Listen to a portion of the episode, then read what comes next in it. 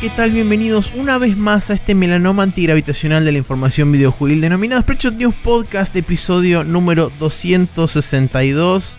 Eh, mi nombre es Maxi y como siempre estamos eh, interconectados a través de la dimensión superior que nos eh, rodea y nos augura, que es la internet, con el señor Nicolás Vías Palermo. ¿Cómo estás, Nico?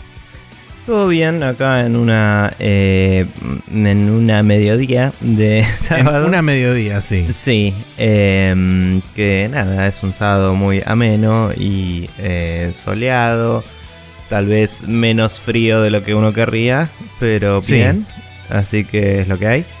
Eh, y nada, se nos viene la primavera y después el calor de muerte y destrucción. Así que habrá que disfrutar los días en el medio los pocos, los pocos días de esperamos frío que nos quedan. Frío, ok. perfecto. Hoy eh, va a ser uno de esos programas, me parece. sí, todo indicaría que sí. Eh, pero bueno, vamos a tratar de llevarlo adelante como se pueda. Sí, eh, dicho sea de paso de ir adelante con el programa, vamos a agradecer a la gente que pasó y comentó que fueron Ted Korf de Gartenbank, Jorge Peiret y Pyro de Persona No Se Cae. Eh, hubo comentarios alegóricos y al margen de distintas situaciones, eh, ninguno que realmente valga la pena destacar. Igualmente agradecemos a toda la gente que pasa, nos da like y comparte. Sí, Maxi quiso decir que muchas gracias por sus super copados comentarios, pero no hay mucho para discutir en el programa, por eso solo les vamos a agradecer. No quiso decir que sus comentarios no valen nada, que es básicamente lo que dijo. Pero bueno. sí, eh, no. eso. eso. Pero bueno, eh, sí quería también remarcar que vi por ahí perdido uno o dos personas que compartieron el podcast, así que también agradecemos a ellos y a toda persona que comparta el podcast porque realmente no tengo una cuenta certera y absoluta de quiénes fueron exactamente todos los que compartieron. Seguramente hubo mucha gente, así que agradecimientos a todos ellos. Y si la gente se quiere poner en contacto con nosotros para cualquier motivo, razón, circunstancia, o quizás también recomendarnos un tema o tópico o artículo para que nosotros debatamos o discutamos, ¿cómo pueden hacer? Bien, pueden hacerlo en Facebook, en facebook.com barra News, donde se postea el capítulo todas las semanas. Pueden comentar directamente sobre él y eh, a través de ese medio nosotros vamos a leer sus comentarios, agradecerles en el programa, eh, contestar en, vivo, digamos, eh, o por escrito si, si hace falta, y responder a cualquier duda que tengan. Eh, aceptamos críticas, como dijo Maxi, aceptamos temas de discusión, etcétera también. Así que ténganlo en cuenta. También tenemos, si quieren, pueden contactarnos a través del chat privado de la página de Facebook. Eh, en el cual el otro día el señor eh, Facundo, mi, mi, amigo Facu, Facu Fernández, que antes tenía un podcast llamado Los Amigos de la Lámpara, eh, sin querer cayó en el chat porque la barra de búsqueda estaba muy cerca de alguna forma, porque Facebook hace lo que quiere. Y estaba buscando el feed, así que le pasé el feed y me reí un poco. Em, y nada, pueden en el chat eh, preguntarnos. A veces la gente nos pregunta recomendaciones de hardware o cosas así. Y cuando podemos ayudamos. Eh, y a veces los traemos al programa también para compartir con otra gente. También tenemos en Twitter nuestro Twitter oficial, que es arroba News, donde posteamos, al igual que en Facebook, todas las noticias durante la semana que eventualmente terminamos discutiendo en el podcast. Y a veces a la gente le gusta comentar ahí. Eh, generalmente el señor Matías Paz pasa y deja algún comentario. A veces Pyro de Persona No Se Cae. A veces Jorge Peret, etcétera. Eh, les agradecemos a todos la participación por ahí. Eh, y eso es todo, básicamente. Muy bien, perfecto. Entonces, ahora sí, continuando con el movimiento cinemático que produce este podcast, nos dirigimos hacia la próxima sección que es inevitablemente los jueguitos que estuvimos jugando en esta última semana.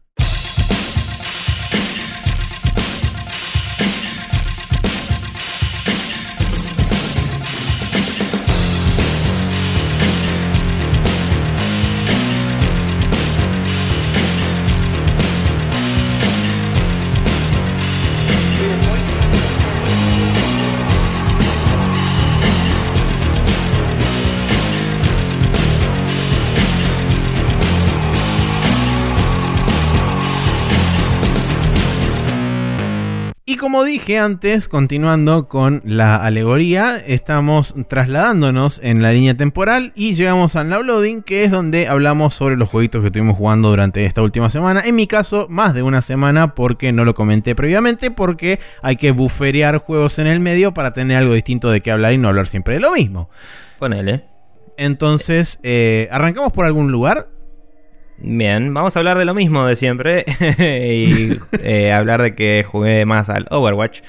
Em, rápidamente ha vuelto a volverse un hábito en mí el multiplayer. Me pasa un poco cada vez que termino un juego grande de single player y desde que terminé el Nier Automata hasta ahora sería la vuelta del Overwatch. Eh, el lugar donde caí, digamos, venía jugando al Battlegrounds y de golpe fue como Ah, cierto, este otro juego tiene tipo personajes súper memorables y cosas muy linditas.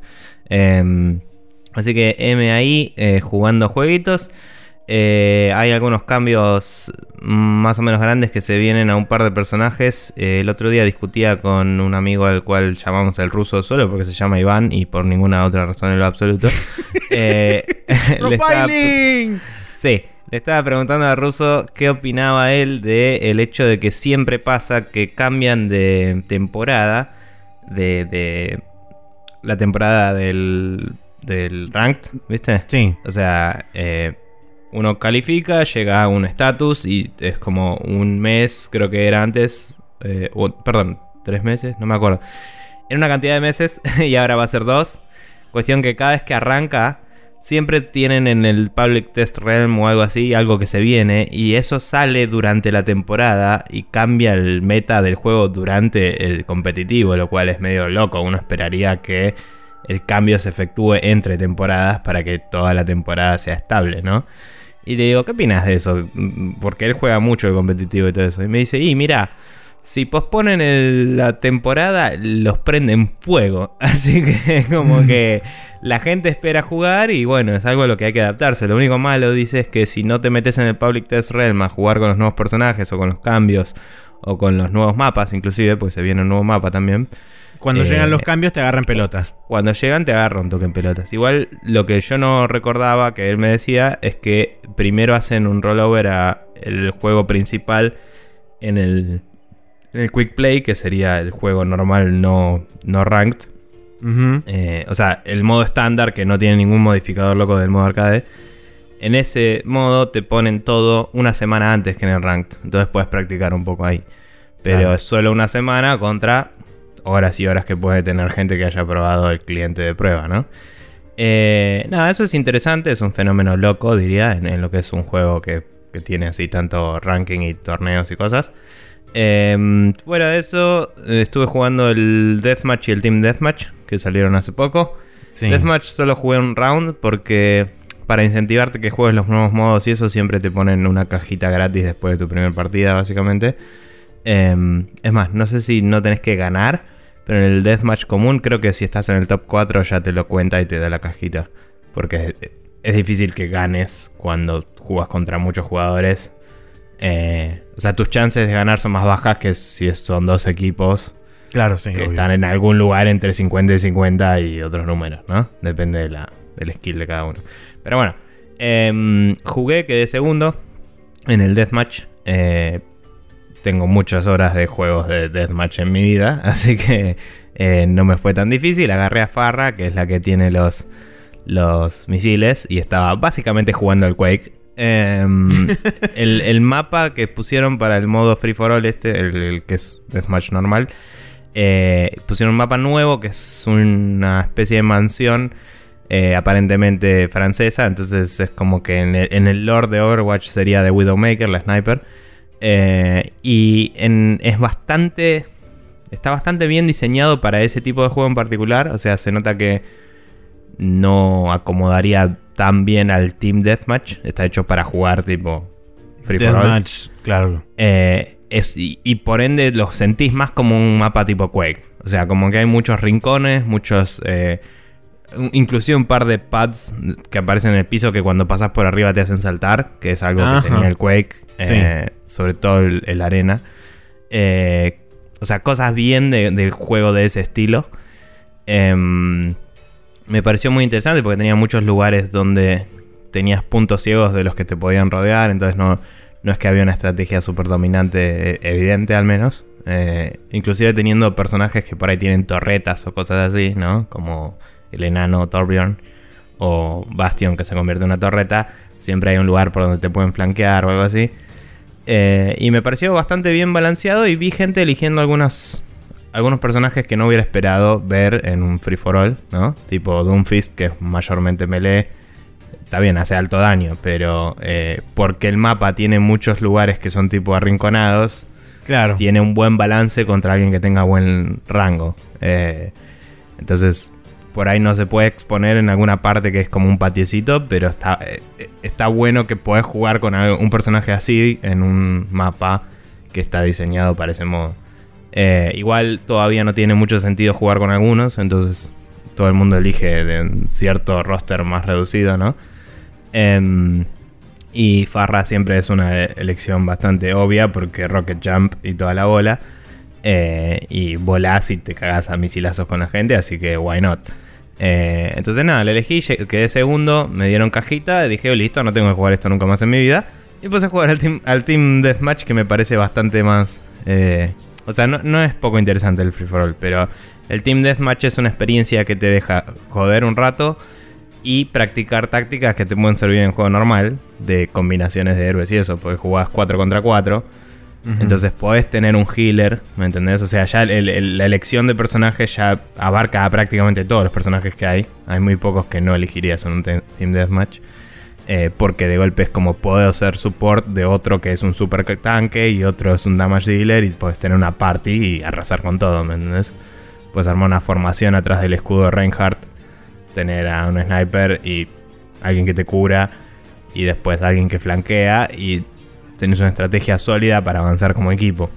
Em, pero a la vez es como que cada héroe individualmente puede hacer más quilombo que en un modo normal que por ahí tenés que acompañar el payload o capturar el punto, etc. Porque acá es solo fraguear. Eh, entonces es una cosa bastante distinta al resto del juego y te deja experimentar bastante con, lo que hay, las habilidades y todo. Y nada, fue divertido. Eh, lo único que cambia también a nivel de gameplay es que los frags son individuales. Normalmente en el juego normal, si dos personas rematan al mismo, digamos, a uno le da el last hit, pero le da el frag a los dos. Entonces en tu puntaje final eh, se te bonifica también porque vos tuviste que ver con la muerte del chabón, digamos. Em, o sea, ahí te puede decir, lo mataste a pesar de que lo mató otro. Y si le hiciste una parte minoritaria del daño, te puede decir assist. Ah, o sea, ok.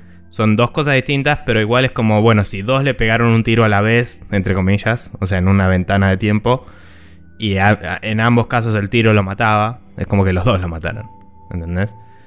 Y, eso tiene que ver con tu score y después eso tiene que ver con qué tan rápido destrabas cajitas y eso, etc. En el Team Deathmatch y en el Free for All, obviamente, eh, los frags son de a uno porque el juego es a 20 frags en el caso de Free for All y es a 30 en el caso de Team. Entonces, eh, solo el last hit cuenta. Y en el Team Deathmatch hay algo interesante de que el revive de, de Mercy, eh, que revive en área por ahora, eso lo van a cambiar pronto. Eh, cada chabón que reviva le descuenta frags al otro. Porque es como. Ah. Porque solo lo puedes revivir antes que respawnee. Entonces, si lo mataste y lo revivo, ponele eh, es como, bueno, no lo mataste realmente. El respawn es donde se asienta el punto. Si se contabiliza em, realmente la muerte. Claro, y si vos te matás a vos mismo sin querer, tipo te caes a un pozo o lo que sea, también te le resta a tu equipo un frag. Entonces hay como un va y viene de si vos si vos jugás con Farra, por ejemplo, que decía, que tiene una habilidad que es como un cohete que hace no hace daño, pero empuja para atrás. Eh, puedes usarlo en algunos mapas que tienen pozos, tirar a la gente a pozos y eso le resta frags al otro, además de darte un frag a vos por matarlo. Eh, entonces eso garpa porque te deja dar vuelta el, balance del asunto, eh, la partida, digamos. nada, muy, muy interesante todas estas nuevas dinámicas que se dan por solo cambiar el cómo se gana el juego, usando los mismos personajes y las mismas variables. Eh, está, muy bueno. No sé. Eso. del Overwatch. Yo en el Sonic Mania, la otra vez, después de que terminamos de grabar la semana pasada, eh, es realmente con sus falencias y con sus aciertos, por supuesto. Es un Sonic hecho y derecho, o sea, realmente se nota que los chabones es como que trasplantaron mecánicamente todo, hasta inclusive lo que en su momento por ahí era discutible o debatible de Sonic, está todo puesto ahí y por supuesto eh, uno se encuentra con las mismas contras que se encontraba en juegos de hace 20 años. Pero me parece que eso también es parte de, entre comillas, el encanto que tiene justamente Sonic de decir, bueno, que tiene un montón de cosas que hace bien y además tiene este montón de cosas que hace mal. Pero ambas cosas están bien combinadas. Además, justamente con lo que comentaba la semana pasada de el hecho de haber rediseñado muchos de los stages. De hecho, todos los stages están rediseñados. Lo único que hacen es tomar por ahí eh, segmentos particulares e insertarlos en distintas partes del nivel, en lo que es más que nada eh, la zona 1, o, mejor dicho, el acto 1 de las zonas.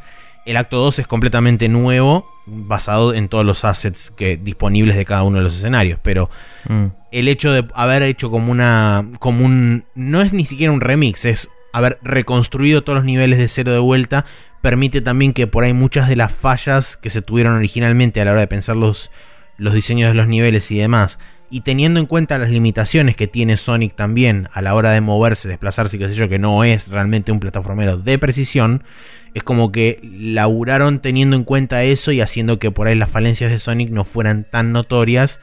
Y realmente es un éxito porque lograron hacer que se sienta mucho mejor de lo que por ahí uno recordaba que se sentía Sonic. Entonces en ese sentido me parece que es un acierto 100%.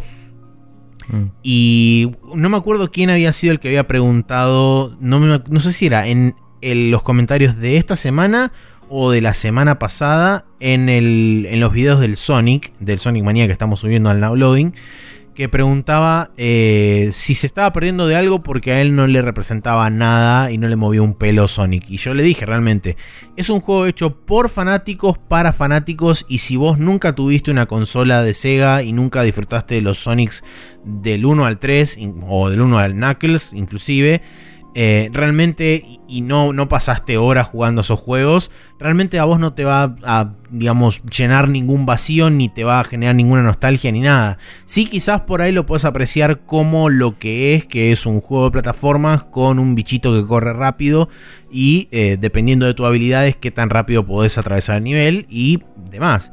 Pero mucho...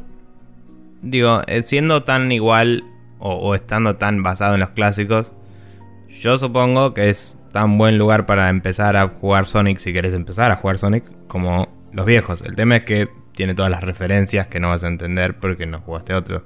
Por supuesto que si sí. Si empezás a jugar, por ahí te conviene empezar por los viejos. Para, y si te gustó, ahí podés apreciar este mejor todavía. Sí, mecánicamente son totalmente indistintos los juegos viejos de este. O sea, eh, mm. mecánicamente la física del juego está todo, digamos, trasplantado uno a uno de un lugar al otro. O sea que en ese sentido, por más que arranques por los viejos o por más que arranques por Sonic Mania, lo único que va a pasar quizás es que si arrancas por Sonic Mania y después te vas hacia atrás a los viejos, es como que vas a ver más los defectos que tienen justamente por ser de hace veintipico de años y no tener ahí vas a entender más porque es así el Sonic Mania también. Claro, muy probablemente. Mm. Pero bueno, eso es simplemente esa aclaración. Y ahora estoy así como pasando todos los stages de vuelta para. No pasando todos los stages de vuelta, sino eh, cuando vos ganás el juego, te permite hacer un stage select en cada uno de los, de los stages y decir, bueno, ok, quiero arrancar desde acá, desde el otro lado, qué sé yo. Y eso lo que te permite es ir a través del nivel, tocar los checkpoints, hacer este, los bonus level de los medallones y hacer los bonus level de las esmeraldas. Hasta ahora saqué 5 esmeraldas, me faltan 2. Una vez que haga eso, puedo sacar el verdadero ending del juego lo cual está bueno que me permita seleccionar las áreas porque voy a la segunda, al, último, al área final, le gano al jefe final y desbloqueo la verdadera área final, que es donde luchas contra la final posta del juego y Super Sonic y demás. Este, mm. pero no, yo la estoy pasando genial. Eh, y bueno, ya vamos a hablar sobre comentarios de la versión de PC, etcétera, en el Rapid Fire, pero en fin. Una, cosa, em, si alguien hoy te dice, Maxi, ¿con qué Sonic empiezo a jugar? ¿Cuál es la respuesta? ¿Qué le das? Mm, le diría Sonic Mania por el simple hecho de todo lo que comenté durante estas últimas dos o tres semanas. Todo lo que tiene que ver con diseño y demás. No creo que sea realmente necesario entender las referencias porque hay referencias que son súper, súper ocultas. Mm. Eh, y realmente es eh, el mejor exponente hasta ahora de, de, lo que es el Sonic, el Sonic clásico. O sea, si después a vos te interesa hacer, si querés, historia sobre cómo surgió esto y qué sé yo, Sí, tranquilamente te puedes ir para atrás. Pero si lo querés tomar como un one-off y decir, a ver qué onda Sonic, eh, para mí, tranquilamente esto sirve como marco de referencia para cualquier persona que se lo quiera comprar. Encima tenés la ventaja de que lo puedes comprar en cualquier consola moderna, lo puedes pagar nada más que 20 dólares. O sea, para mí cierra por todos lados. Mm. Bien. Eh, igualmente, nada, cabe destacar que los viejos juegos de Sonic están en Steam baratos también. Pero, sí, están en Steam. Eh, toda esta conversación viene a que tanta gente dice, che, si no jugué o no me interesa Sonic, vale la pena. Y es tipo, a ver, si no te interesa, no te interesa. Si querés ver qué onda, hay otros juegos de Sonic también, más baratos, que de última el commitment es más bajo. Es tipo, bueno, por ahí te sale 5 dólares jugar al 1 hoy, no sé, no sé cuánto está, pero por ahí lo conseguís barato. Y. Y si te gustó, bueno, de última puedes saltarte los demás y ir a Sonic Manía de una porque... Sí, por ahí diría que de, los, de los viejos, el más, el más radicalmente diferente de todos los Sonic es el 1. O sea que es el menos representativo por ahí de, lo que es manía, porque eh, a partir del 2 en adelante se agregaron un montón de cosas extras. Y te diría por ahí de última, si no querés meterte en Sonic Manía porque considerás, no sé, que 20 dólares es demasiado, te diría, bueno, ok, entonces prueba el Sonic 2. Anda al Sonic 2, fíjate qué onda y después de probar un par de stages del Sonic 2 o jugarlo entero y decir, no, sabes que sí, está bien.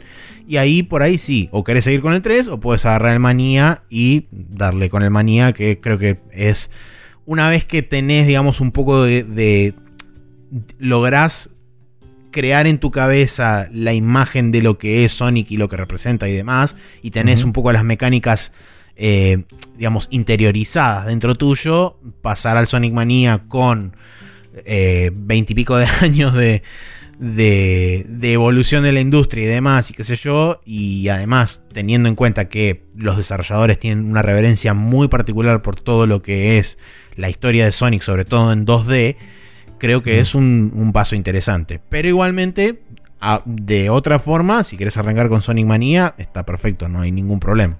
Está bien. Bien. Bueno, yo por mi parte eh, empecé, jugué muy poquito al eh, Mario Plus Rabbits Kingdom Battle. Eh, cada vez que digo ese nombre me da un poquito de asco lo derivativo que es el Kingdom Battle para atraer gente de, de no sé, que le gusten juegos de mobile, pero bueno, no importa. Mm. Em, It's a me, XCOM. Claro. nada. Por ahora todo apunta a que va a estar buenísimo, pero arranca muy lento. Es un poco el resumen de todo lo que voy a decir a continuación. Pero la cosa es así. La premisa de por qué se cruzan los universos no esperaba que fuera, eh, digamos... Eh, ¿Relevante? Eh, no, sí, no, no esperaba que fuera Lord del, del... Así, la mejor prosa de mi vida. Pero... Eh, tampoco esperaba que fuera la imbecilidad que es, básicamente, lo cual me la bajó un poquito. Em, o sea, está muy bien animada la cinemática de la intro, todo muy lindo, es imbécil. Eh, y tiene una referencia a un juego de Rabbits que si no sabes que existió es medio... Ok, tipo, o sea, es como hay... Lo cuento pues no es spoiler para nada. Hay una nena que inventó algo que combina cosas y ese algo que inventó que combina cosas, por alguna razón es una especie de visor que parece VR, lo cual es medio pelotudo, porque uno, si va a disparar un rayo que combina cosas, mínimo lo haría en algo que parezca una pistola o algo así. Eh, como que el form factor no sería muy ideal. De hecho, en la cinemática habla de que se sobrecalienta todo el tiempo. Estimo, no sé si quiero algo que se sobrecalienta sobre mi cara. mi cara. bueno, no importa. Continuando con la historia. Eh, es como te introduce esto en una forma muy. Eh, muy la piba hablando con eh, una inteligencia artificial que se ve en realidad aumentada ahí en ese visor que viene a ser ese disquito medio como rumba que aparece en el juego. Sí, la rumba, eh, Y le dice, ay, no sé, nunca, nunca nos reconocen bien esto, bla, bla, bla, qué sé yo. Y como que la piba tuvo algo de éxito con eso, pero no, no estaría llegando muy lejos. Y es como no se dan cuenta de que con esto podemos eh, tipo, resolver la Energy Crisis, dice, y cosas así. Es como, no, no me importa, ¿dónde está Mario? o sea, Cuestión que toda la habitación de la mina está llena de cosas, de la pibita está llena de cosas de, de Mario y todo eso. Porque jueguitos. Em, entonces es como, bueno, este es el mundo real y el mundo de Mario, tipo, Mario es un juego en este mundo, supongo, no sé, y de golpe la piba se va a comer o algo así porque la llama la mamá y aparece un lavarropas que viaja en el tiempo eh, con un montón de rabbits adentro que aparentemente, aparentemente viene del Rabbits in Time o algo así. Eh, o sea, se entiende que es una máquina del tiempo de toque.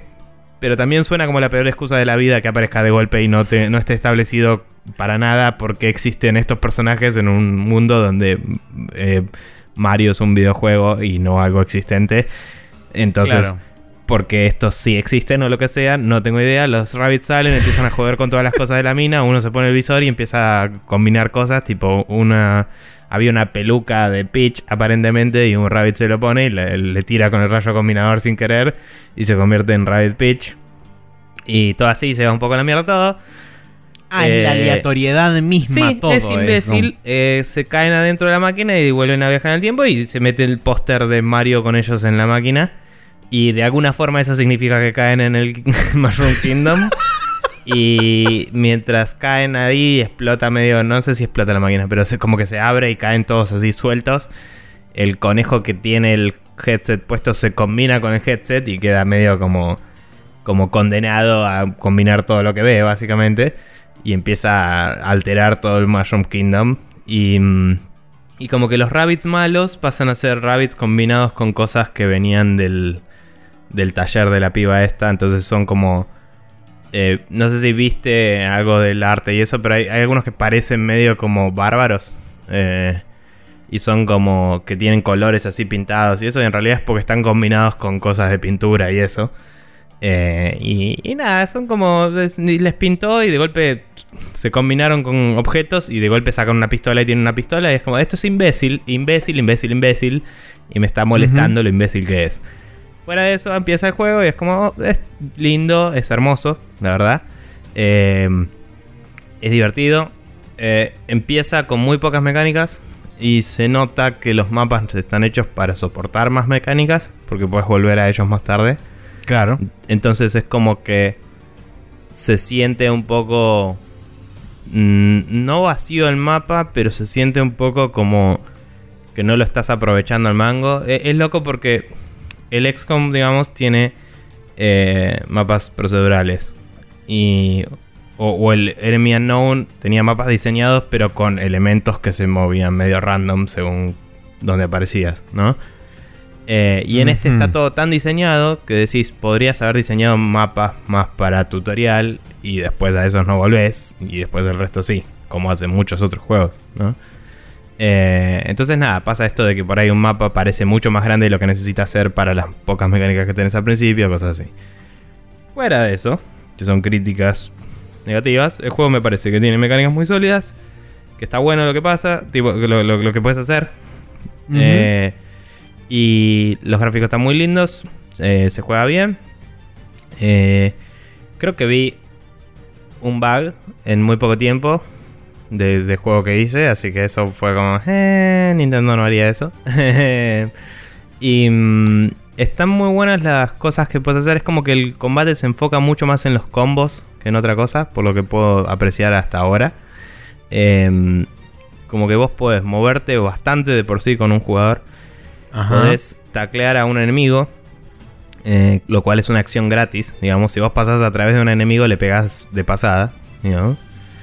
Y em, podés después hacer lo que mostraron en los trailers de si saltás arriba de un compañero tuyo, tu compañero te empuja y te deja básicamente moverte bastante más lejos. Entonces vos tenés una sola acción de movimiento a diferencia del XCOM que tiene dos o una y disparar. pero tu movimiento es bastante y además puedes combinarlo con otras cosas que te dejan moverte un cacho más. Ok.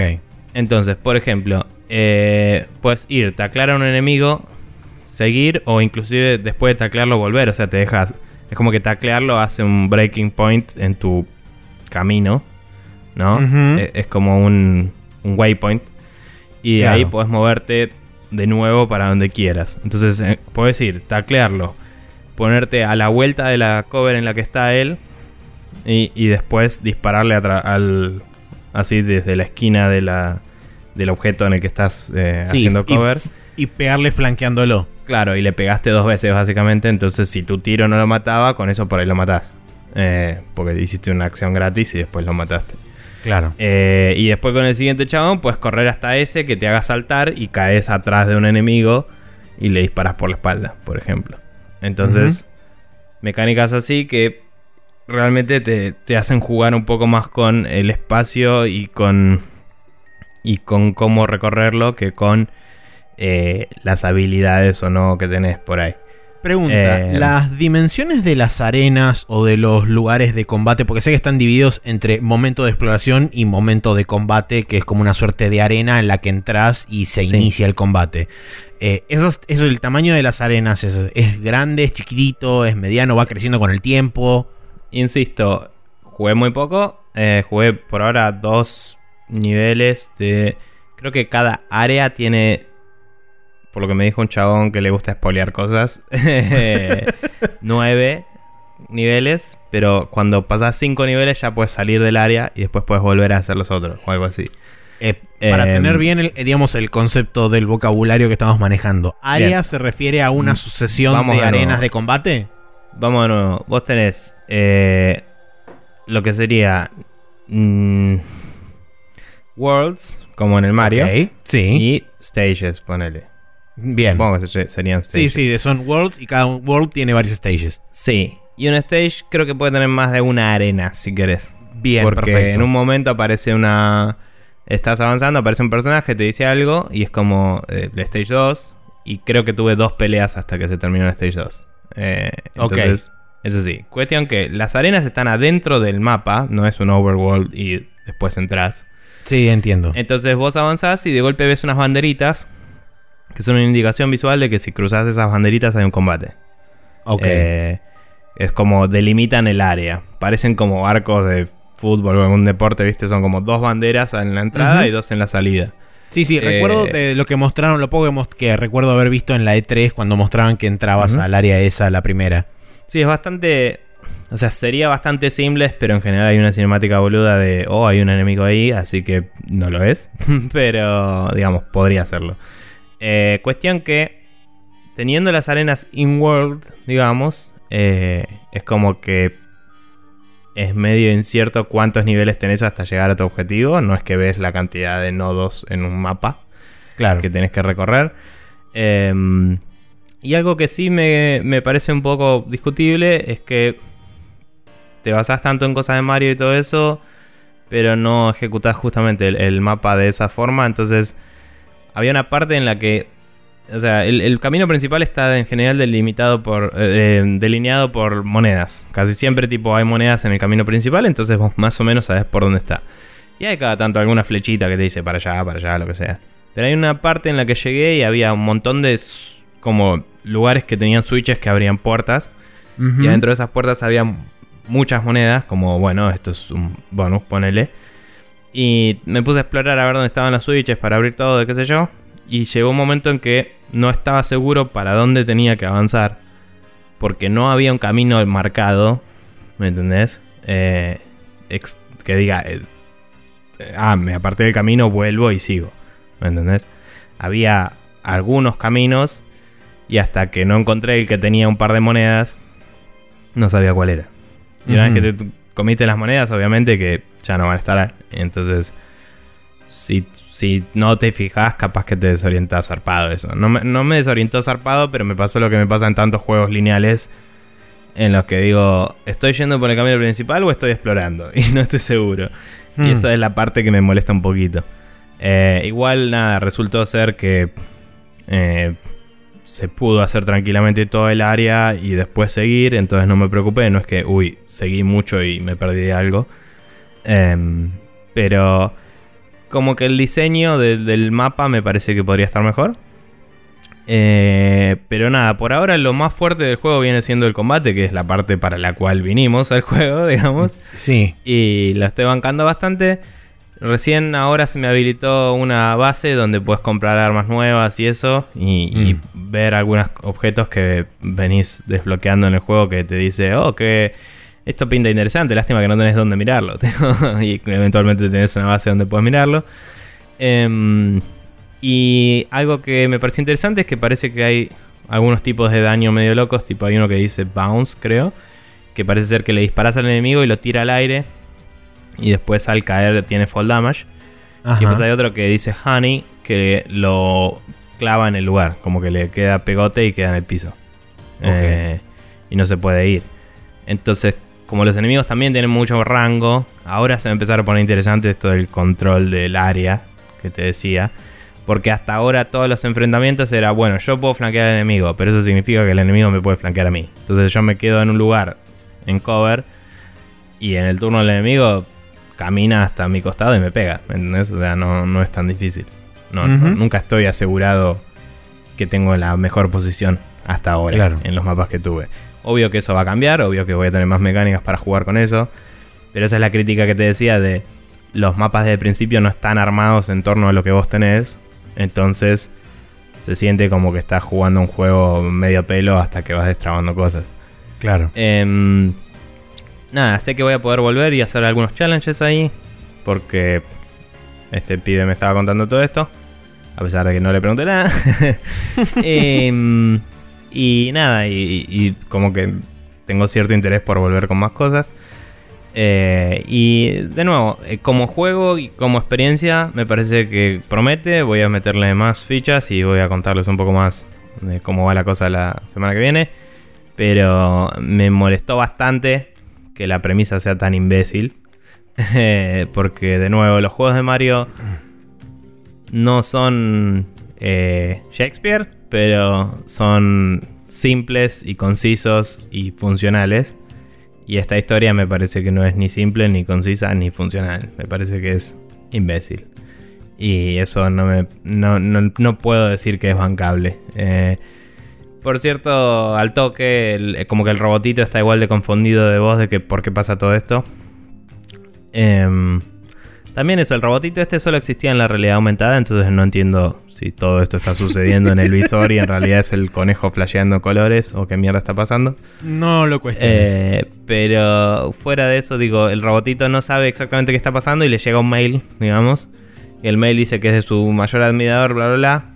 Y firma FB. Y el robot se llama Vipo. Y dije, bueno, es Vipo del futuro que le está escribiendo cosas. O sea, debe ser. Y cuando sea voy a decir, oh, qué sorpresa. Y hmm. cuando ustedes lo vean van a decir, Nico me spoileó la puta madre. Pero es como, es así, es, así de pelotudo. Es como, bueno, hay una máquina del tiempo. Alguien le habla curiosamente, halagando al robot en todo lo que le dice. Y le explica exactamente lo que hay que hacer. Y le manda las armas para que Mario y eso puedan ponerse las armas y todo. Que el, humor es más o menos, a veces la pega, a veces no. Eh, decía, te mando unos attachments para tu equipo. Y los attachments eran literalmente attachments. tipo, se, ponía el arma y se atacheaba el brazo. Y fue como, ah, eso quiso decir con attachment. Decía, es como, bueno, está bien, ese chiste estuvo bastante bien. Pero cosas así, ¿viste? Eh, nada, es curioso. Em, está bueno, es divertido. Em, la historia no vale ni dos mangos. Eh, y eso. Muy bien, perfecto. Bien. Yo eh, hace un par de semanas que había empezado el Feast of the North Star, Ken's Rage, que es un muso, o, sea, es símil Dynasty Warriors y demás, de Hokuto no Ken o de Puño de la Estrella del Norte, como más prefieran decirle. Donde básicamente cuenta la primer mitad del manga, porque el manga tiene dos grandes arcos argumentales. El primero es toda la historia de Kenshiro y el segundo es lo que hizo para ser relleno, que es una mierda. Em, entonces, por suerte se concentra en la parte copada del manga, que es justamente Kenshiro pasándola mal y diciéndole a todo el mundo que ya está muerto mientras explota. Em, Y tiene una particularidad que, bueno, es un juego viejo, no sé realmente cuál es la fecha exacta, pero sale para Play 3 y Xbox 360. Eh, y tiene dos particularidades. La primera es que todavía no había adaptado el targeting, o sea, no tiene la posibilidad de poder eh, hacer target en un blanco en particular de todos los enemigos que te vienen y poder concentrarte en ese, algo que particularmente a mí me jode bastante. Y por otro lado, no es un museo en el sentido de que te vienen 62 millones de chabones por ola, sino que es un grupo bastante más reducido de personajes enemigos que te van rodeando alrededor tuyo, con lo cual eso lo beneficia al juego porque tienen un poco más de acción y reacción frente a tu input y no es simplemente gente que se queda parada como zombie alrededor tuyo y cada X cantidad de segundos hacen la animación de pegarte una vez y se vuelven a quedar parados cada 20 eh, eh, segundos.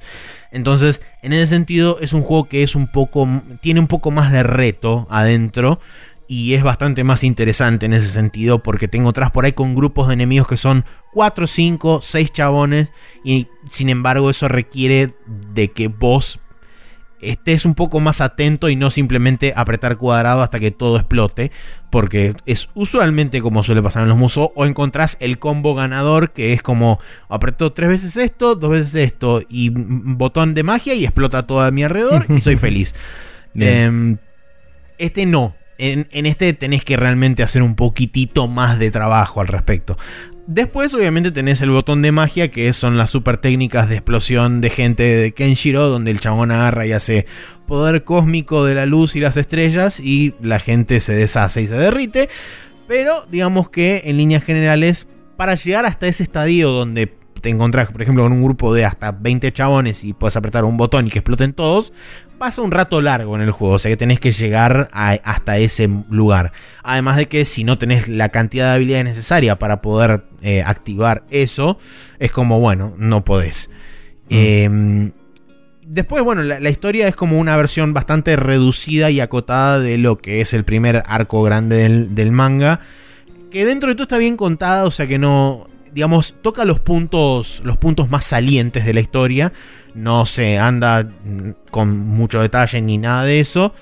Y por lo menos hasta el momento que llegué hasta lo que sería la final de la historia, eh, tengo cuatro personajes jugables que son cuatro personajes que se va encontrando Kenshiro a lo largo de la historia. Eh, no sé si digamos, porque tiene como dos modos. ese es el modo leyenda, donde asumo que cada uno de los personajes jugará su segmento de la historia y terminará después cada, cada subhistoria de ese personaje terminará ahí. Y después hay otro que se llama Dream Mode, que según lo que entendí yo, son historias nuevas de los personajes eh, que te van desbloqueando.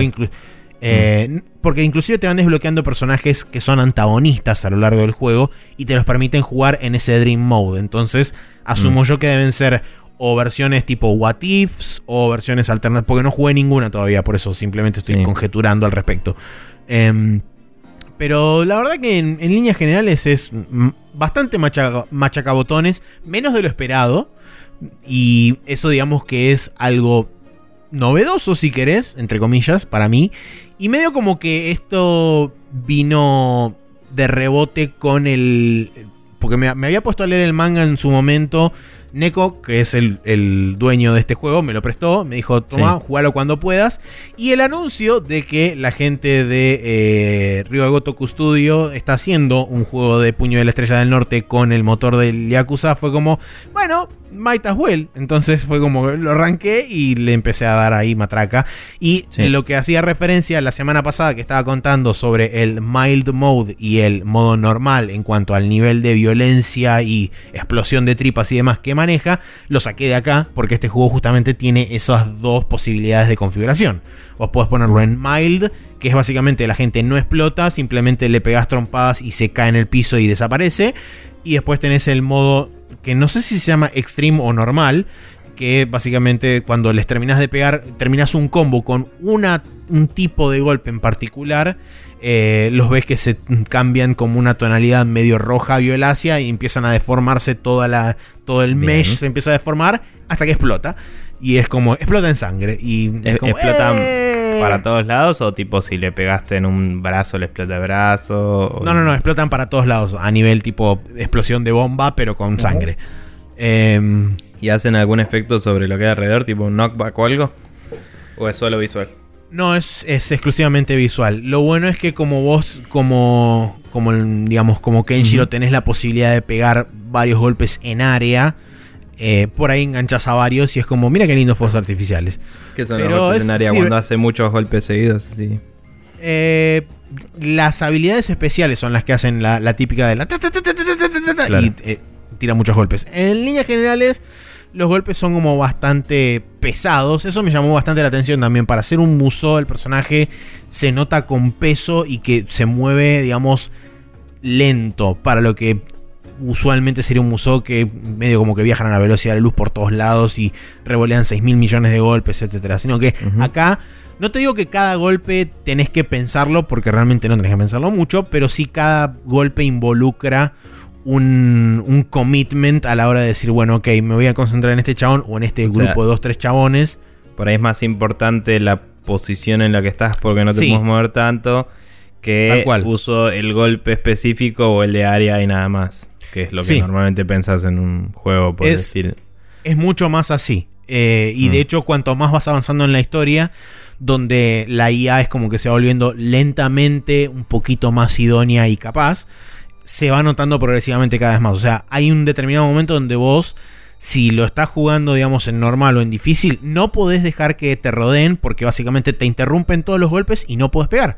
Entonces, realmente te conviene posicionarte de forma tal de o tener cubierta tu espalda o tener de alguna forma la posibilidad de cubrir en un abanico de golpes a la gran mayoría de la gente que se te venga encima. Entonces, no es tan simple como, decía, apretar un botón y que pasen cosas. Es como que hay un, una, un poco de estrategia extra. Y la verdad que me gustó, me gustó bastante más de lo que originalmente pensaba que me iba a gustar. Caso aparte de, por ejemplo, la final que estoy jugando ahora, que está total y absolutamente rota, donde el chabón tira un golpe que cubre toda la pantalla y es como, y no sé cómo defenderme de eso, maestro. Entonces es como, bueno, vamos a tener que capaz volver para atrás y grindear un poco en los otros niveles anteriores y volver y cagarlo trompadas antes de que empiece a hacer eso. Eh, y si no, no sé. Pero por el momento esa es la única salida que encontré al respecto. Bien, bueno, eh, copado. Así hemos terminado eh, con este downloading y ahora nos vamos a continuar bajando por esta pendiente eterna de este podcast hacia la siguiente sección que es el Rapid Fire.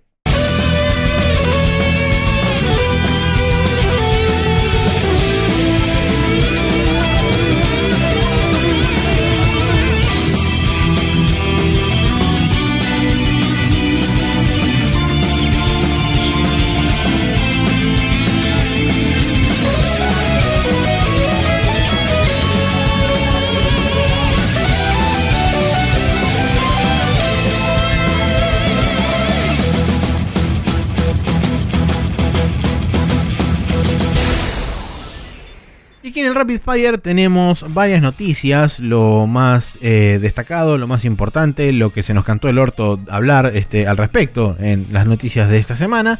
Vamos a arrancar por el principio que dice que Sony descuenta el bundle de PlayStation VR más cámara, lo descuenta 50 dólares para dejarlo al gran total de 400 dólares. Eh, recordemos que originalmente eh, se vendía la cámara por separado a creo que 75 dólares, más el PlayStation VR a 300 dólares, eh, perdón, a 400 dólares. Eh, y el Move a otro tanto. Entonces ahora lo que decidieron hacer es meter la cámara adentro del bundle de PlayStation VR. Y de última, con eso ya es como que tenés tu propia PlayStation 4 VR ready, entre comillas bastante grandes, porque puedes usar el DualShock 4 con las experiencias que lo permitan. Sí, la mayoría de los juegos creo que lo permiten porque Inclusive en la nota dice que Sony va a considerar el bundle que no tiene el Move como el principal. O sea, seguramente como requerimiento para los developers se, le pida que banquen el DualShock y no necesariamente el Move. Eh, es lo que daría a entender esta, declaración, digamos. También eh, dice que va a bajar el precio del paquete que viene con el Move a 450 básicamente, a 449. Em, y nada, algo que es interesante que puse ahí como una nota es que eh, el que más e, es el headset que más está vendiendo PlayStation VR porque el install base es muy grande de PlayStation, sí, es de los más accesibles. Y ah, en algún momento de este año, creo que era por mayo por ahí, habían dicho que iban ya un millón de, ventas, más o menos. Sí. Eh, y desde entonces no volvieron a actualizar el número, pero es, es interesante saber que eh, se está empezando a hablar de números importantes de, de, usuarios para este.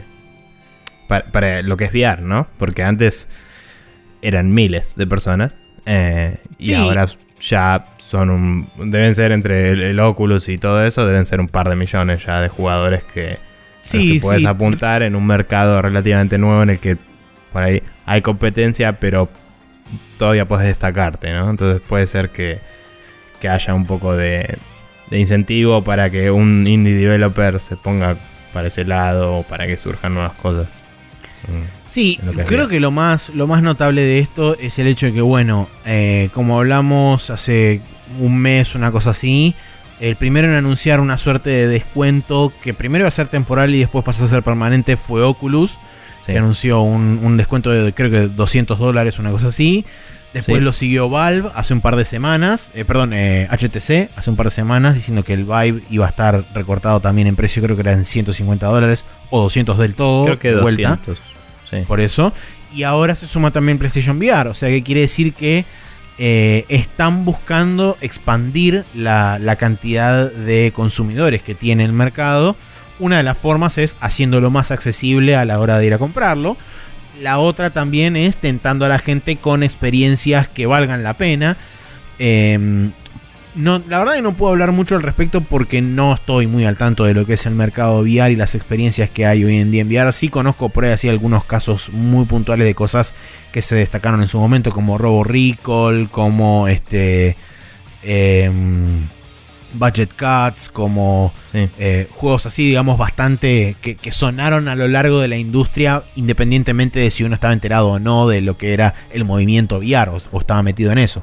Pero digo eh, este es un camino, el otro sería eh, fundamentar esta bajada de precio o argumentar que esta bajada de precio es en pos de que se puedan conseguir mejores experiencias o que brindan la posibilidad de que existan mejores experiencias y que mm. efectivamente en algún momento aparezca.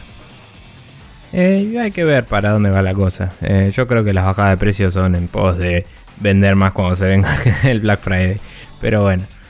Em, bien, en la siguiente noticia que tenemos también relacionada con el mundo de VR es que Microsoft confirma que sus headsets van a ser compatibles con juegos de Steam VR y de eh, Oculus siempre que los developers eh, lo hayan seteado adecuadamente.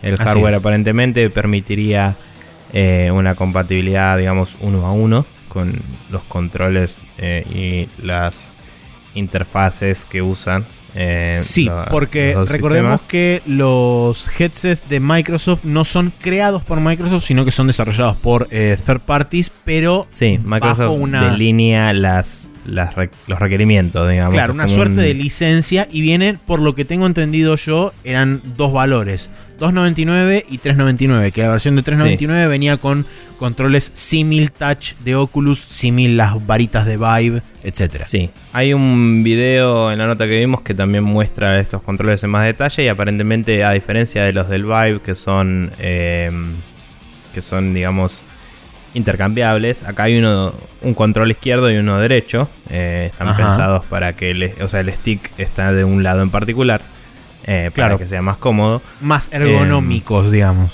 Ponele. Eh, también tiene una especie de touchpad que permite usarse como ruedita para controlar algunas cosas. Puedes apretarlo en lugares discretos para lograr distintos tipos de button presses.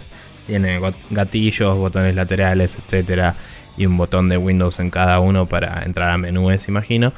Eh, pero nada, sí, se ven bastante parecidos a los del, a los de el Vive y a los del touch también. Eh, sí, más los del touch.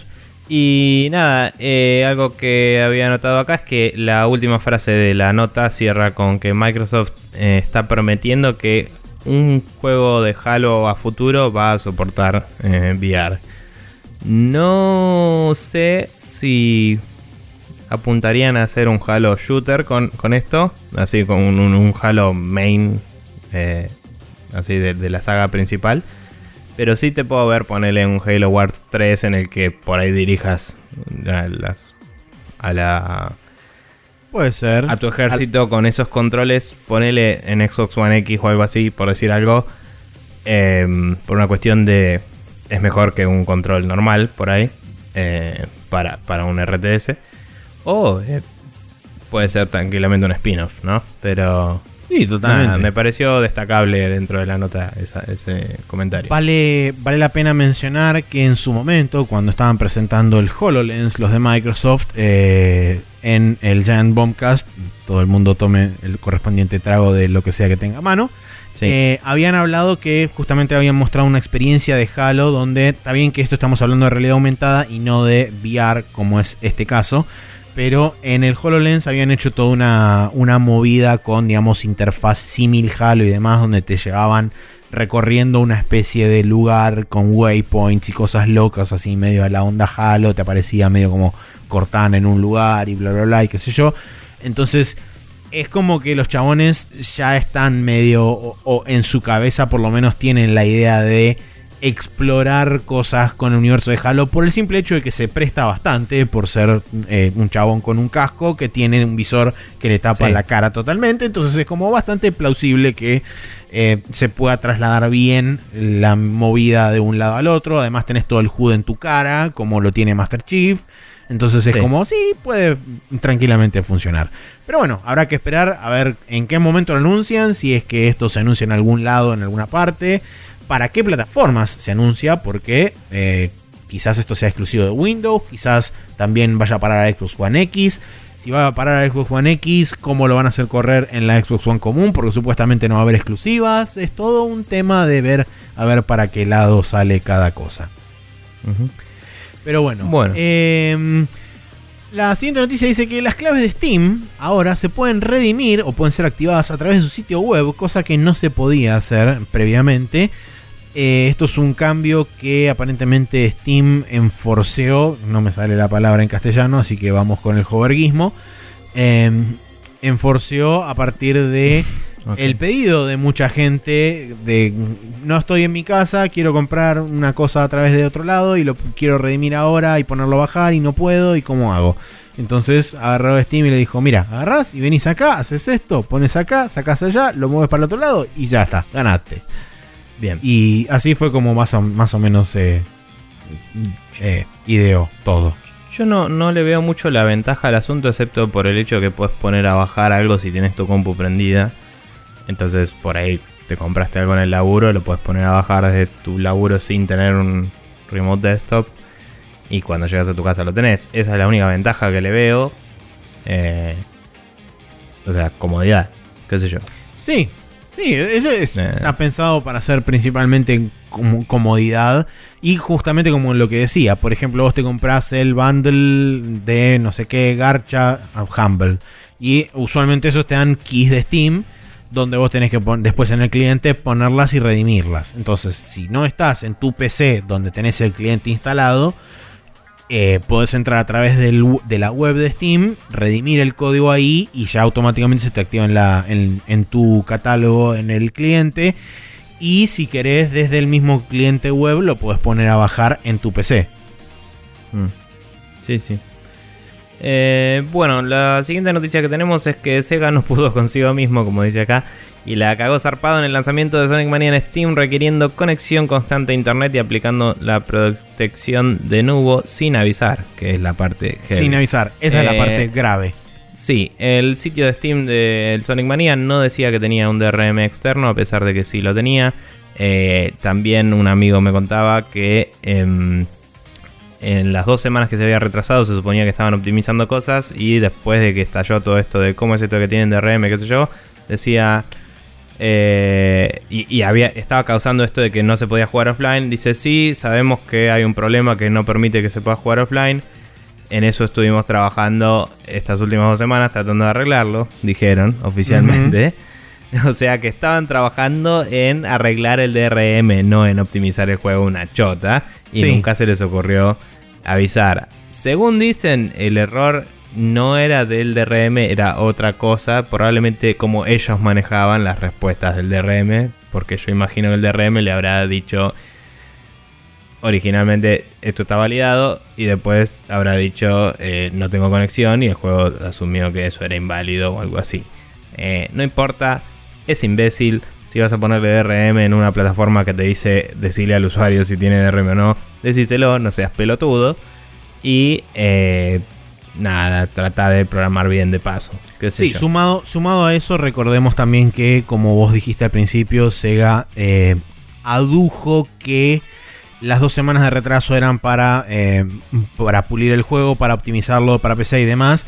Resulta ser que cuando el juego sale también tenía problemas de controles, no permitía este software externo para hackear, por ejemplo, el Xbox, eh, el Xbox 360 CE, que es un emulador de control de Xbox 360 para justamente poder pasarlo este, que no sea X Input y que funcione con Direct Input y poder utilizar eh, joystick third party con el juego.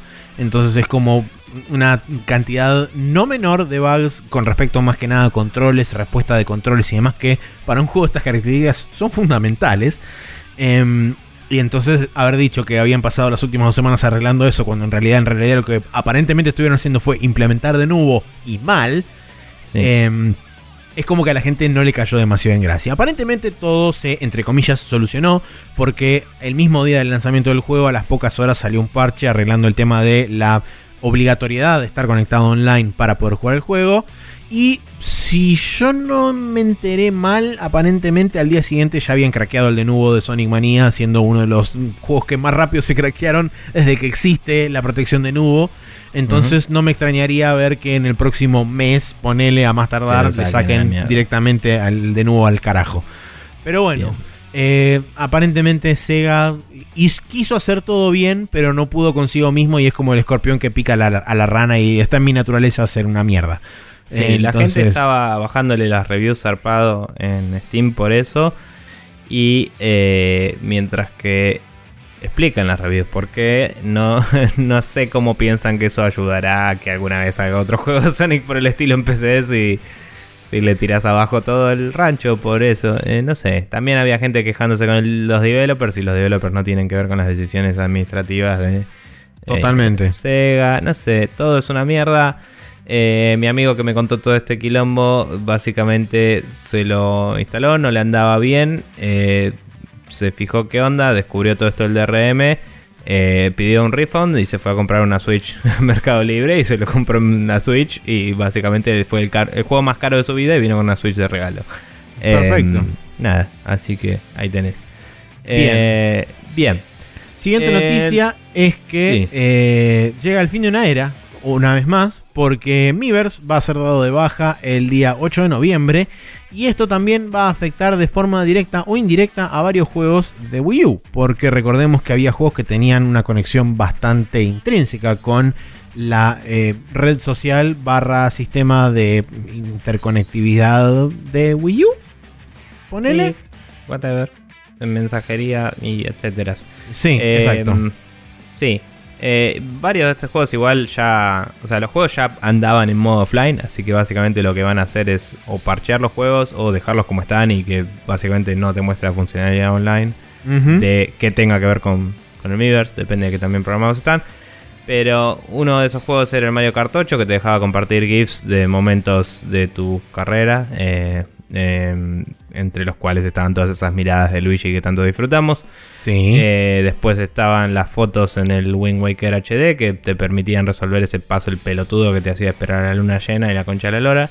Eh, y después, em, después de eso está, bueno, el Splatoon 1 obviamente, que básicamente eh, no sé si esto repercute de alguna forma también en, en el hecho de poder jugarlo o no pero cuando entres a cuando se entre al, Splatoon 1 no va a haber nadie en la plaza principal donde normalmente había personas que con comentarios y todo eso claro usaba los comentarios para popular ese lugar y creo que había algún otro juego más ah el, Mario El, Hay varios juegos. El Super Mario Maker. El, Mario Maker lo usaba para compartir niveles más que nada. Eh, pero se puede volver, se puede seguir compartiendo niveles con los códigos que era la forma original de hacerlo. Sí. Y el Smash, no me acuerdo. El Smash tenía uno de los stages donde te mostraba mensajes de Miiverse y demás. Ah, no me acuerdo. Eh, el Super Mario World, el Super Mario 3D World tenía a los Mis parados en distintas áreas del coso y podías pedirle mm. pistas y demás. Sí, eso sí. El New Super Mario Bros. también tenía algo similar. Entonces hay, hay varios juegos que tenían como varios grados de inclusión con eh, Miiverse y todos ese tipo de inclusiones no van a funcionar más. El tema es ver eh, si esos juegos van a ser parcheados para funcionar sin eso o simplemente eh, esa funcionalidad va a quedar como obsoleta ahí flotando en el éter y nadie sabe bien de qué forma reaccionará el juego. Sí, pero bueno. Eh, después tenemos el hecho de que Sony confirmó una conferencia de prensa pre-TGS en inglés, en la cual se va a hacer el 19 de septiembre a las 4 am de Argentina. Eh, va a ser live streameada por la internet y seguramente después esté para ver en YouTube o lugares aledaños si no tienen ganas de madrugar o barra acostarse a cualquier hora. Em, en la misma seguramente podremos esperar algunos, eh, no sé si los anuncios de la TGS, pero eh, la mayor parte de las cosas que repercutan en el mercado occidental seguramente estará ahí y después puede que haya anuncios y cosas exclusivas de Japón en los eventos normales, lo cual sí. Eh, también habría que chusmear para ver qué se podría venir después, ¿no? Recordemos que eh, Sony hace relativamente poco eh, fusionó, digamos, lo que eran los dos sectores más grandes de Asia, que son Japón y justamente China barra Asia, porque incluyeron todo eh, digamos, lo que era Sony Computer Entertainment Asia, que incluía China, Shanghai, Oceanía, etcétera, y todas esas cosas, lo, lo mergearon con Japón. Entonces, esta conferencia me da la impresión de que va a tener bastante contenido para el mercado oriental en general, pero va a tener un gran, una gran parte de contenido de China, porque el mercado chino para Sony ahora está empezando a ser muy relevante. Eh, entonces creo que va, a ser un, una, por lo menos va a ser algo interesante para ver porque va a haber muchas cosas, me da la impresión, chinas, que no necesariamente por ahí lleguen acá y que por ahí sí lleguen a Japón. Y por otro lado, después están las cosas lógicas de Japón, siendo Japón en todo su esplendor, que también, de nuevo, va a haber cosas que seguramente lleguen, cosas que por ahí tardan más en llegar y cosas que quizás no veamos nunca acá. Pero bueno, eh, siempre es interesante ver para dónde está para dónde está apuntando Japón, sobre todo teniendo en cuenta que hoy en día no es tan apuesta segura en el mercado japonés ir a cosas mobile, si bien todavía mobile sigue siendo muy importante y tiene mucho peso allá, es como que los developers se están dando cuenta que realmente hay una, un hambre de consumo en las consolas y sobre todo se, se, dieron cuenta a la hora de... La, venta de consolas se abrió hace poco en China también, así que... Sí, sí, sí, un montonazo de tipo millones y millones de nuevos clientes. Claro, totalmente. Y además también eh, los desarrolladores japoneses se dieron cuenta de que en Occidente también hay mucha hambre de contenido, particularmente oriental, japonés, chino, etc. Entonces hay que ver cómo reacciona. Porque ya vimos el año pasado que Japón reaccionó de forma bastante violenta con respecto a anunciar un montón de cosas para consola y de repente estábamos tapados de juegos japoneses durante los últimos dos años. Hay que ver si esa tendencia continúa, si se incrementa, si decrece, habrá que ver. Bien. Y eh, después tenemos la última noticia de, de esta serie de noticias que es justamente el anuncio de Nintendo donde presenta los Nindies o los juegos independientes atados de alguna u otra forma a las consolas de Nintendo que se vienen en el próximo año arrancando con cosas que salen en las próximas semanas. Sí, eh, podemos destacar algunos de ellos como por ejemplo la continuación del Super Meat Boy que creo que fue la primera vez que se anunció en la vida. Así eh, es. Llamada Super Meat Boy Forever, la cual se ve bastante chota. Eh, y me parece que eh, la inclusión de una especie de golpe melee que tiene así para eh, matar enemigos que hay en el camino le va a matar bastante del momentum que tenía de ser un platformer bien de esquivar peligros, ¿no? Me parece que está cambiando mucho el juego y no me gusta una mierda, personalmente. me pasa exactamente lo mismo. Bien, está el eh, juego este que se llama Murphy's Law, que es alto nombre, que yo había visto alguna vez un video de algún prototipo de esto y resulta que va a salir para eh, en consolas, creo que exclusivo para Switch, eh, el cual es un shooter que tiene personajes que son medio como onda muñecos tipo Crash Dummies y cuando vos disparás en las distintas partes del cuerpo de tus enemigos, sus eh, partes del cuerpo se van achicando y las tuyas van creciendo, entonces si les pegas mucho en la cabeza, se te achica la cabeza y vos te crece tu cabeza. Y hmm. eso es loco porque te hace que seas más fácil de, ser golpeado y eh, hace más difícil de golpear a tu enemigo. Em, sí.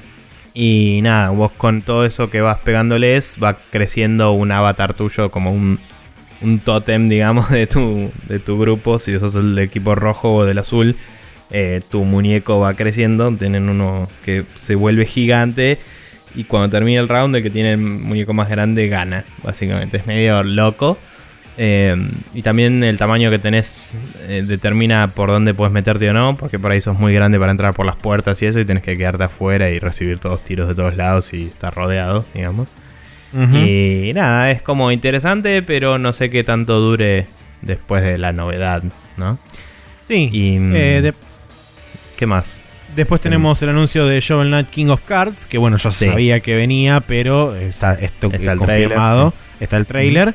Eh, tenemos. Ah, después se anunciaron, eh, esto fue en Twitter, pero se anunció nuevos amigos de Shovel Knight, uno de Spectre Knight, uno de Plague Knight. Un three pack se anunció.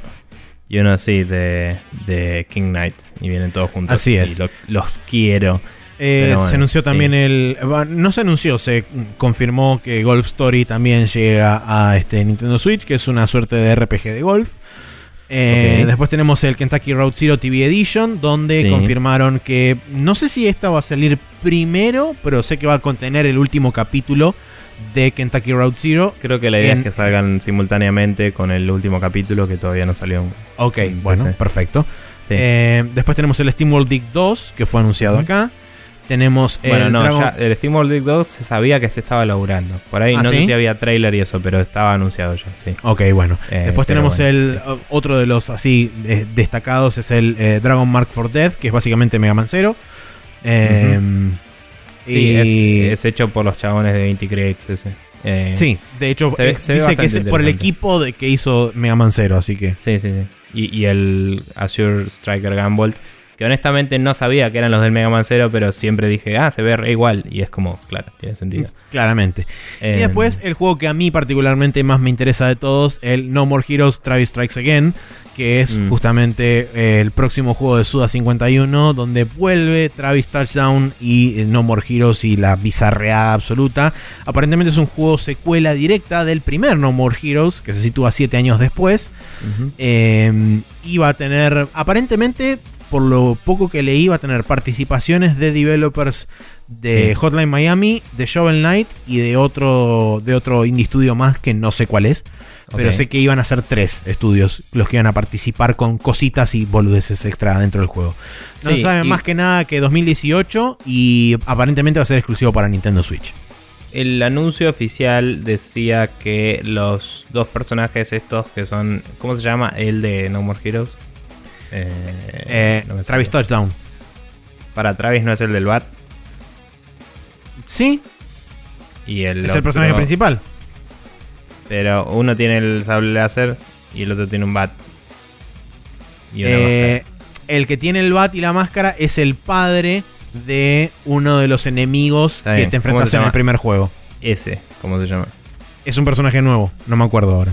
Ah, ok, listo. Bueno, no importa. Estos dos personajes eh, se meten en una consola loca que aparece al final del video y como que tienen que pasar a través de distintos juegos aparentemente. Entonces, creo que es bastante más spin-off de lo que la gente está diciendo que es.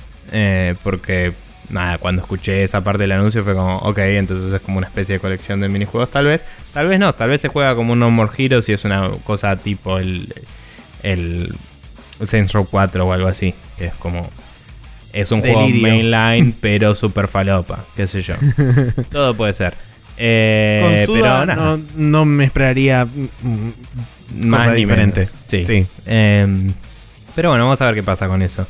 Eh, y nada, creo que esos son los más destacables que hay. Hay una lista ahí. Me, me, pareció loco porque la mayoría no son. No te digo que no son conocidos, pero son como de developers de los que no habíamos escuchado mucho tiempo o que no son conocidos todavía. Eh, que por ahí si estás metido en los círculos de indies y eso, viste algún prototipo o algo, pero no... Son, todos, no te digo sorpresas, porque no todos me resultan muy interesantes, pero son todos nuevos juegos.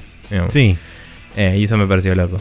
Eh, bien, el calendario para esta semana tenemos el día martes 5 de septiembre, el NAC 2 para PlayStation 4. Finalmente, Maxi, lo que todos estábamos esperando.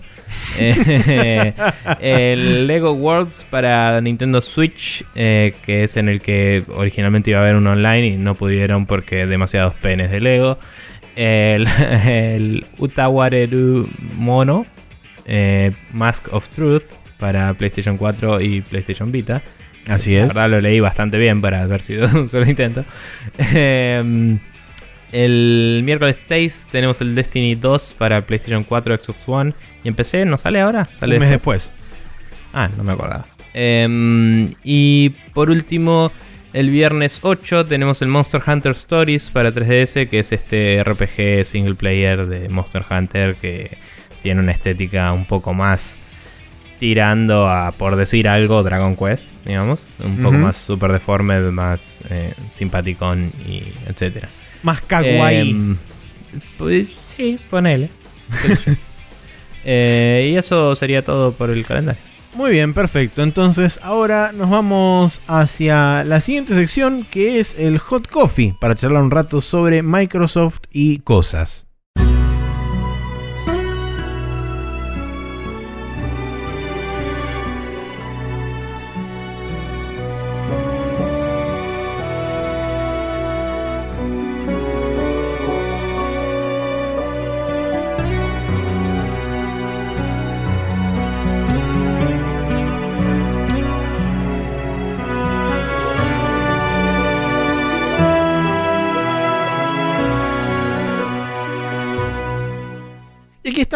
En el Hot Coffee, donde vamos a charlar sobre algo que se viene discutiendo, charlando, mencionando y demás eh, durante las últimas semanas barra meses, sobre todo porque Microsoft está haciendo mucho hincapié sobre eso y está, digamos, queriendo lograr, eh, no sé si un cambio en la industria, pero está como empujando o intentando eh, ser el abanderado de que todo el mundo pueda jugar con todo el mundo. Por la, sea la razón que fuere, ¿eh? simplemente es un hecho de que, bueno, ellos aparentemente se lo pusieron eh, sobre la espalda y es como que están intentando que esto sea una realidad.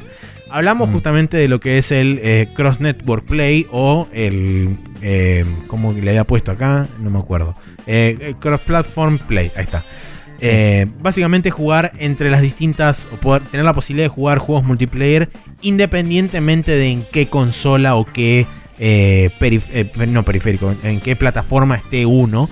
ya lo lograron hasta ahora, no totalmente, pero en un 75% digamos de efectividad con el Minecraft y con la última actualización que permite justamente que personas que estén en PC, en Xbox y en Nintendo Switch puedan jugar. Y en mobile y en ah, y en mobile y enviar. Pero eso creo que va a venir dentro de un tiempito más adelante. pero es la idea, sí. Pero sí, es cierto, es la idea. Eh, van a poder jugar en un espacio común, todos juntos. Eh, el único que quedó, digamos, afuera es Sony, pero quedó afuera justamente por elección propia, porque eh, Microsoft se acercó en su... no, no sé si se acercó en su momento, sé que ahora Microsoft aparentemente está en charlas con Sony para ver de qué forma pueden eh, incluirlos en esto. Y eh, esto no es nuevo, a pesar de que esto es como que surgió hace relativamente poco. La gente de Rocket League en su momento había dicho, cuando esto medio que se había mencionado así al pasar en una de las conferencias, no me acuerdo en dónde, creo que fue el año pasado o el anterior, eh, la gente de Rocket League dijo, a nosotros eh, prácticamente tenemos internamente una versión funcionando de esto, así que lo único que tienen que decirnos es que está todo bien y lo damos de alta. Por otro lado, después la gente, hace no mucho tiempo, la gente de Ark Survival Evolved dijo, nosotros tenemos funcionando el cross-platform play internamente sin ningún problema. Sony no quiere implementarlo, por eso no lo estamos deployando, no lo estamos deployando a, ninguna parte, sino que solamente permitimos el cross-platform entre PC y Xbox One. Entonces, eh, es interesante ver cómo eh, a través de distintas eh, movidas y, todas esas cosas, es como que se está empezando a hablar cada vez más de esto y que realmente los juegos sean agnósticos de una plataforma. Más que nada los juegos que tienen así como mundos en común o que tienen cosas multiplayer y demás. Teniendo por ahí en cuenta los, los casos, eh, digamos, los casos no aislados, pero sí los casos particulares, como por ejemplo pueden llegar a ser first person shooters y demás por las diferencias en control, más que nada en lo que es PC versus consolas en general. Entonces, sacando por ahí eso de lado, me parece interesante que se esté empezando a generar esta discusión y que cada vez esté más presente. Y el hecho de que Microsoft esté empujando para que esto realmente se consiga, veremos a ver qué, qué tanto éxito tiene hablando con Sony, intentando convencerlo de que esto está bueno. Eh, se pueda lograr eventualmente que todo el mundo pueda eh, concurrir a un lugar común y poder no depender de, uy, mi amigo se compró una Xbox, entonces me voy a comprar una Xbox para poder jugar con él. Sí, históricamente la respuesta a la pregunta ¿qué consola me compro? siempre fue la que tengan tus amigos, ¿no? La mayoría. Eh, si querés jugar multiplayer, eh, si, que, si no, la que depende la que te gusta, sí, tal cual. Pero em, y eso podría estar cambiando si esto llega más lejos de lo que está llegando. La realidad es que lo he dicho varias veces, la brand de Xbox se está expandiendo para ser algo más grande de lo que era, ¿no? Y más allá de la consola. Eh, me parece que la iniciativa de Microsoft que están tomando es muy copada eh, y a la vez me parece que eh, es difícil lograr traer la gente a bordo si no tenés más exclusivas y eso que es lo que vende, ¿no? Pero, mm, pero hace poco se anunció que no me acuerdo cuál juego en particular era, iba a ser el primero que ibas a poder jugar en... Ah, el el Rise of Nations, que lo hablamos la vez pasada en el evento que hablaron de. El evento de Age of Empires, eh, iba a ser el primer juego que iba a permitir jugar entre eh, juegos del store de Windows y de Steam. Eh, por lo menos de Microsoft. No sé si algún otro juego lo permitía antes, porque creo que no había nada que lo impidiera, ¿no? Pero digamos, sería un juego de, a pesar de ser viejo y todo, sería un juego de relativamente alto perfil, el cual estaría logrando implementar esto ahora. first party de Microsoft, digamos, y van a tratar de ir, seguir haciéndolo con otros aparentemente. Eh, y eso ya es, digamos, eh, ahí era cross network porque es la misma plataforma, pero son distintos proveedores de servicios. Sí, obvio. Eh, y eso ya es un precedente bastante copado. Em, la realidad es que también están siempre los argumentos de, bueno, pero si juega un shooter y uno tiene control y el otro tiene mouse y teclado, ¿y qué pasa? Esos argumentos son difíciles de encarar, eh, pero también es como, bueno, cuando hagas un torneo, capo, fíjate que todos tengan lo mismo y no rompa los huevos. Tal vez, tal vez esa es la solución. Eh, digamos, el otro día, por un lado, si jugás al Titanfall, el Titanfall se puede jugar con control y con mouse y teclado en la misma plataforma en PC. Así que es medio como que ese argumento ahí, por ejemplo, no jodería. Em, y el otro día me contaba un amigo que estuvo jugando la beta del Destiny 2 y que en el multiplayer es medio imbécil porque el auto-aim del control es demasiado bueno. Eh, ok. Entonces con el control medio que por ahí te rompen el orto. Y encima hay gente que agarra un software en PC, simula un control con mouse y teclado y te apunta directamente a la 100. Así, de una. Digo, no, no, le va a pifiar nunca porque usa el mouse para ponerse directo en tu cabeza y después el auto-aim hace el resto porque el juego detecta que estás con un control. Y es pelotudísimo, o sea, te destruyen. Entonces no podés tener algo eh, de... Eso es algo que hay que resolver, ¿no? Seguro. Es, un tema. Y quizás es tan simple como... Como ahí sí separar para lo que es competitivo las plataformas. Eh, pero también es un caso muy particular de eh, shooters. Porque por ahí juegos de carrera no es tan influyente, ¿no? El, vos usas el control que te sea cómodo. Y hay gente que juega con control, hay gente que juega con volante. Es más como un juego de pelea por ahí.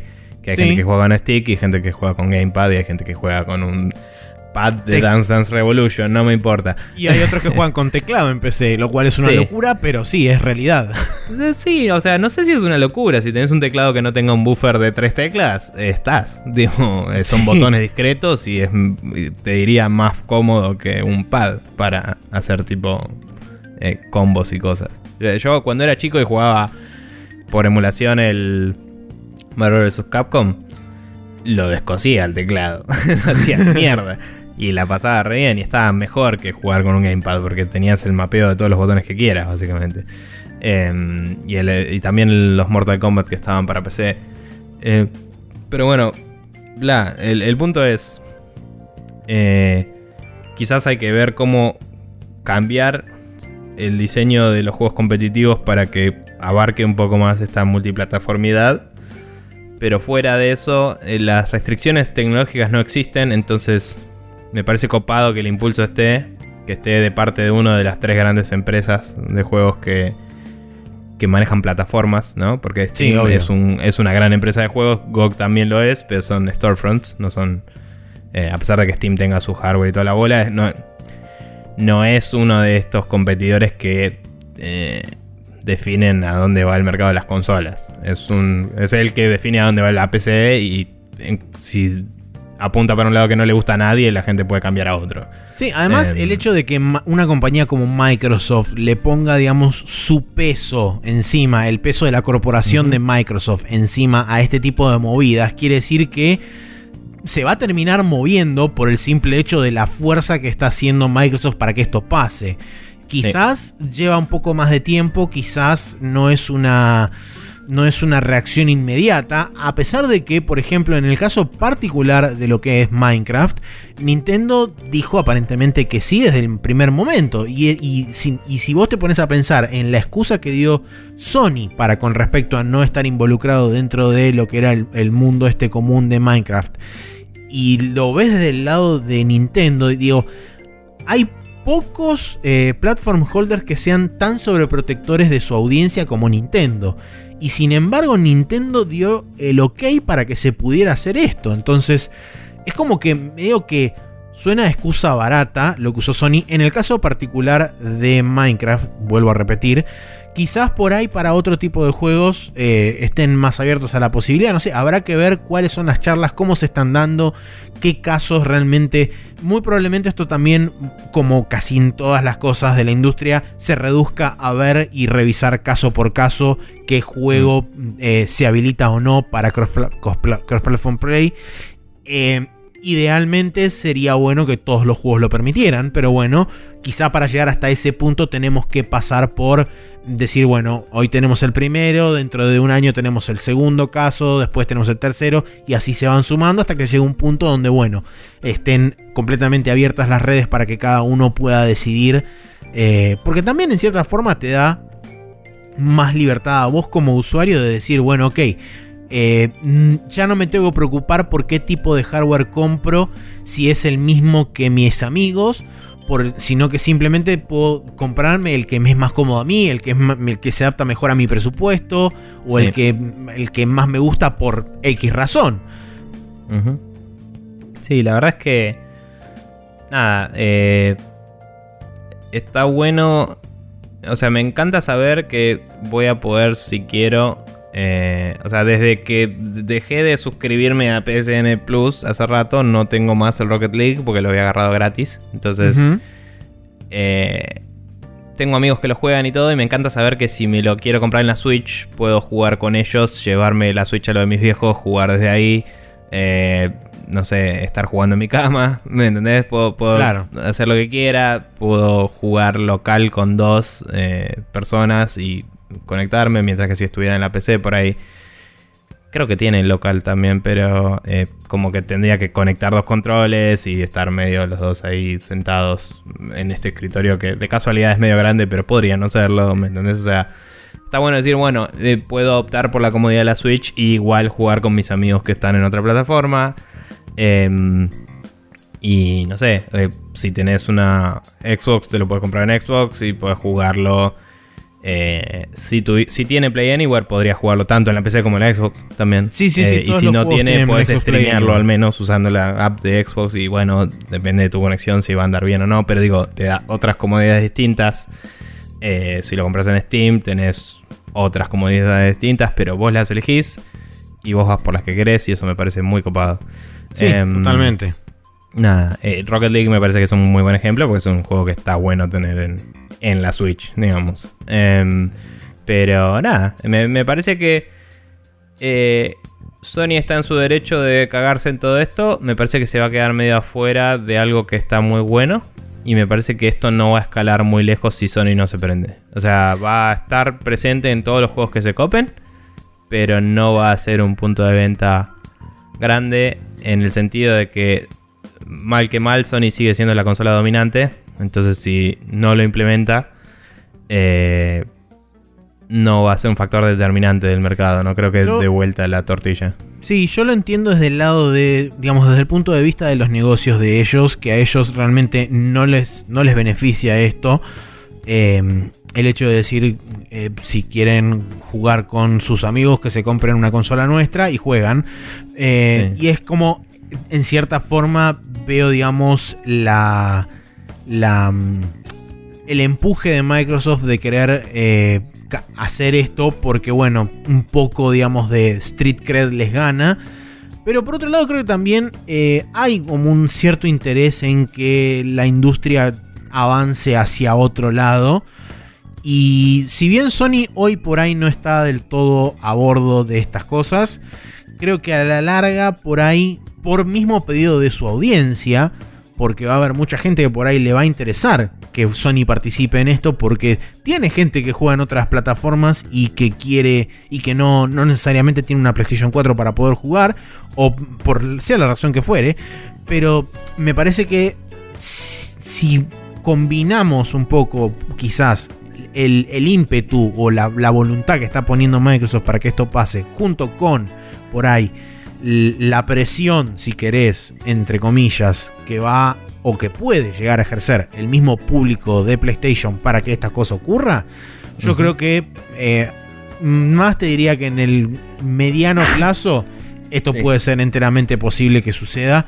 De nuevo, en una en una, digamos, sucesión de caso por caso. No necesariamente va a ser, bueno, ahora abrimos todo y todo el mundo puede jugar en cualquier parte con todo el mundo. No, no va a ser así.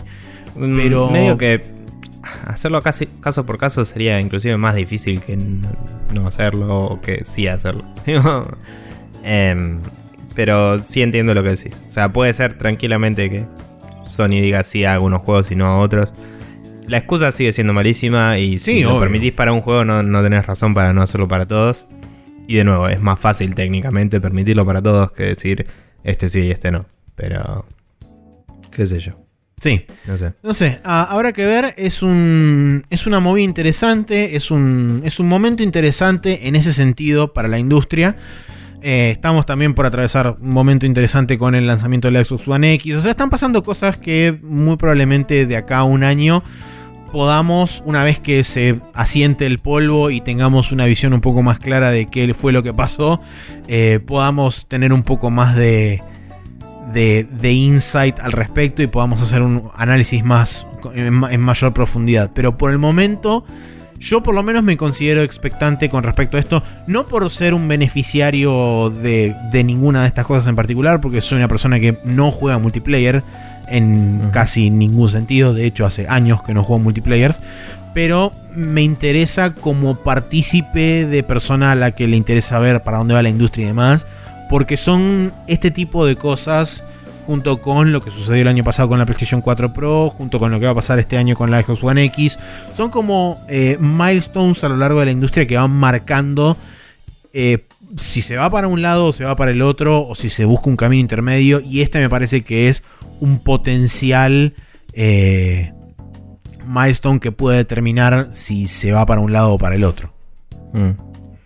sí, yo creo que si todo esto se da, eh, Microsoft tiene que poner, digamos, todo lo que tiene en pos de migrar más todavía a, un brand con un store. Y volcarse más de lleno a hacer, no te digo un competidor de Steam, ¿no? Pero, pero hacer un storefront y un proveedor de servicios que hacer un desarrollador de consolas. Sí, ser la brand Xbox. Sí, creo que creo que así como hoy no tiene tantas exclusivas, tiene que ni gastarse en tenerlas básicamente y solo asegurarse de tener todos los juegos que pueda tener en su plataforma y vender los servicios que tiene. Em, no sé si lograría venderle servicios a sus competidores, que sería como algo ideal para ellos. Pero eh, la verdad es que si logra hacer esto, probablemente algún tipo de provecho puede sacar de que de una u otra forma sus servidores van a estar en uso para algunas cosas. Em, y creo que tiene que apuntar para ese lado. Pero nada, eh, al final de todo es todo un veremos. Está copado que ya están eh, pasando cosas entre todas las plataformas que no son las de Sony. Y con que se mantenga así, al menos es bueno, es una linda opción que tenemos. Y eso me parece eh, bastante copado de por sí. me gustaría ver que llegue más lejos. medio que a esta altura Sony me está chupando un poco un huevo. Así que que no esté a bordo no me estaría particularmente molestando, más allá del, che, está bueno, copate con los pibes, ¿no? Pero bueno, eso. Bien, perfecto. Eh, así damos por concluido este Hot Coffee y nos vamos a ir a la última sección de este programa, que como siempre es el Special Move.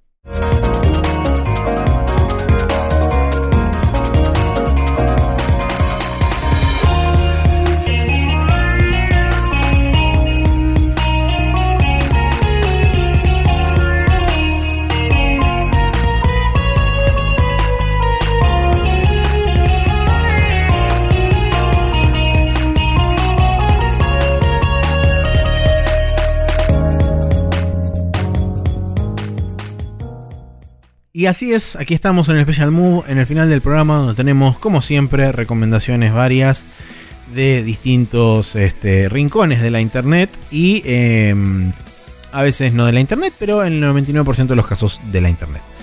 Eh, recomendación de Nico. Ah, no, perdón, recomendación de Nicho. Sí, eso. Eso dice. Eh, recomendación de nicho, no mi amigo Nicholas, pero sí eh, los nichos de personas.